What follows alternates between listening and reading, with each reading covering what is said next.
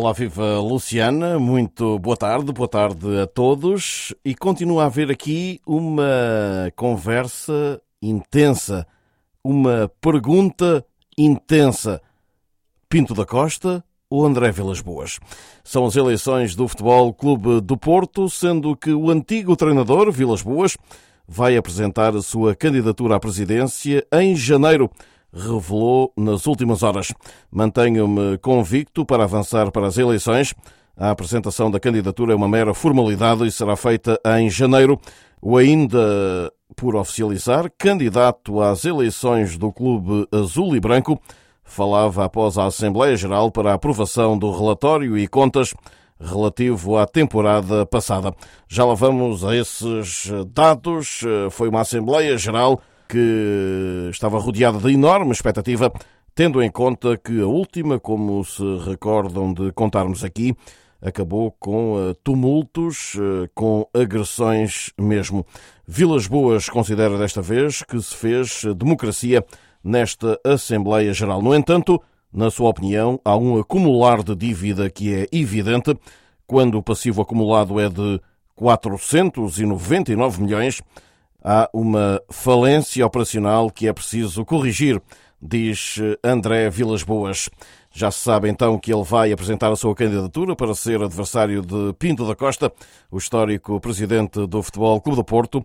O Porto nos oitavos da Liga dos Campeões, as máquinas no terreno para a realização da Academia da Maia e capitais próprios positivos.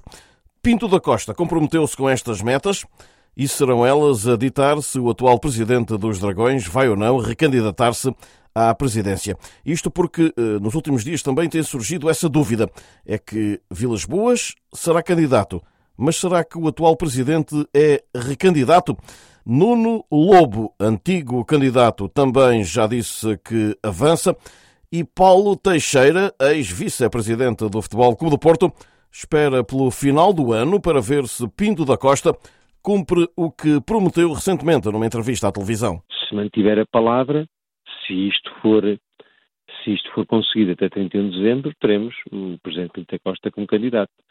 Eh, se não for, eh, se isto não for execuível, eh, e se quiser cumprir com aquilo que disse, que todos os portugueses ouviram, não será candidato. Mas se ele o disse é porque vê que tem condições para que isso seja, seja possível. No encerramento da Assembleia Geral já fez um discurso como candidato às eleições eh, de abril do próximo ano. Paulo Teixeira, antigo dirigente do eh, Porto, eh, que esteve no Dragão Arena na última quarta-feira e faz a seguinte leitura sobre os números da aprovação do relatório e contas. Nós estamos a falar de 187 eh, votos contra, 198 abstenções e 434 a favor.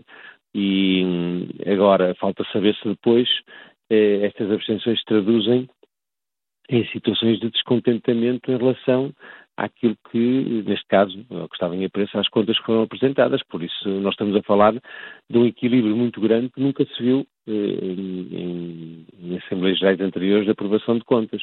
E por isso é um sinal de alerta Eleições no Futebol Clube do Porto, eh, a marcarem então a atualidade.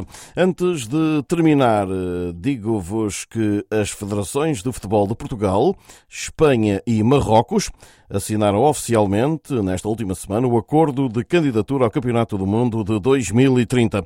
E assim saímos por hoje, não sem antes deixar um forte abraço eh, para todos, de Lisboa para a SBS Áudio, Rui Viegas.